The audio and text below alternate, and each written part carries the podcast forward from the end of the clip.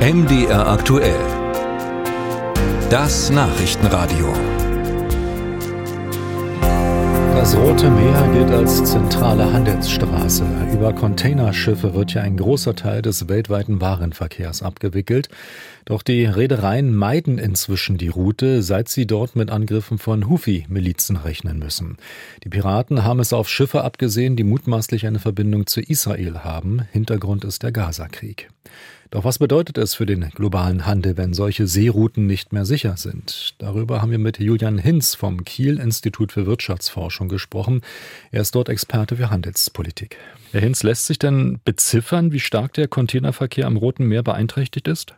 Ja, eindeutig. Also äh, in Normalzeiten gehen ungefähr 10 bis 12 Prozent des deutschen Außenhandels durch den Suezkanal, durch das Rote Meer. Äh, und das ist jetzt dramatisch weniger geworden. Was heißt das in konkreteren Zahlen? Sie machen ja regelrecht Messungen. Sie können in Echtzeit auch beobachten, wie sich Schiffe bewegen. Äh, ganz genau. Also normalerweise gehen ungefähr 500.000 Container pro Tag äh, durch den Suezkanal und durch das Rote Meer. Das ist jetzt gerade eine deutlich kleinere Zahl, nämlich nur noch knapp 200.000, wahrscheinlich heute sogar noch deutlich weniger, als es noch vor ein paar Tagen war. Welche Auswirkungen hat das auch auf die Wirtschaft in Deutschland? Also unmittelbar äh, und auch mittelbar, muss man sagen, wird es wahrscheinlich kaum messbare Auswirkungen haben. Allein deswegen, weil äh, der Warenverkehr grundsätzlich weitergeht.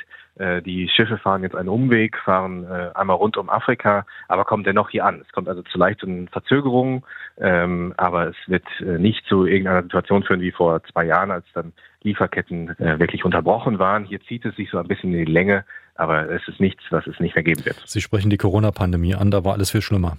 Definitiv, definitiv. Da kam einiges zusammen. Da gab es eben diese Schwierigkeiten ähm, in, den, in den Lieferketten nicht nur durch äh, gestörte Handelsrouten. Damals stand so ein Frachter quer im Suezkanal auch noch. Aber es waren vor allem auch die Lockdowns in China, die dazu geführt haben, ähm, dass es äh, Schwierigkeiten gab, hier Nachschub zu bekommen. Aber wenn die Schiffe jetzt einen Umweg fahren müssen, also nicht mehr Rotes Meer, Suezkanal, Mittelmeer, sondern das Kap der guten Hoffnung in Afrika, dann dauert das ja sehr viel länger. Dadurch entstehen auch höhere Kosten. Wieso wirkt sich das aber nicht aus? Es wirkt sich deswegen nicht so sehr aus, weil äh, natürlich die Durchfahrt durch den, insbesondere durch den Suezkanal auch was kostet. Und so ist der, der Kostenunterschied gar nicht so äh, dramatisch und gar nicht so der große Unterschied. Das, was jetzt anders ist, ist, dass die Fahrt, wie Sie es schon gesagt haben, äh, deutlich länger dauert. Je nachdem, um welche Route es konkret geht, sind das sieben, zehn bis zu sogar 20 Tage.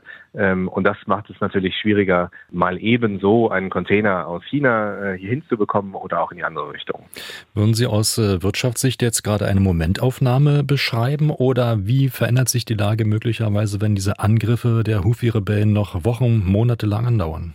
Also jetzt gerade ist es kurzfristigen Anpassung an man kann sich das vorstellen, wie einen neuen Fahrplan äh, zu tun. Und dadurch kommt es jetzt gerade auch zu größeren, höheren ähm, Container, Frachtraten auf diesen betroffenen Routen. Aber wenn sich das erstmal wieder eingependelt hat, dann wird man das kaum noch merken, weil das irgendwie dann sich so neu äh, eingestellt hat auf eine leicht längere Route, die natürlich dadurch durch etwas mehr äh, Schiffe bedient werden muss, weil einfach die Fahrt länger dauert. Es gibt aber genügend Kapazität da ähm, bei Schiffen gerade. Das heißt, das ist eigentlich äh, mittelfristig kein Problem. Kurzfristig gibt es dadurch diese leichten Verzögerungen.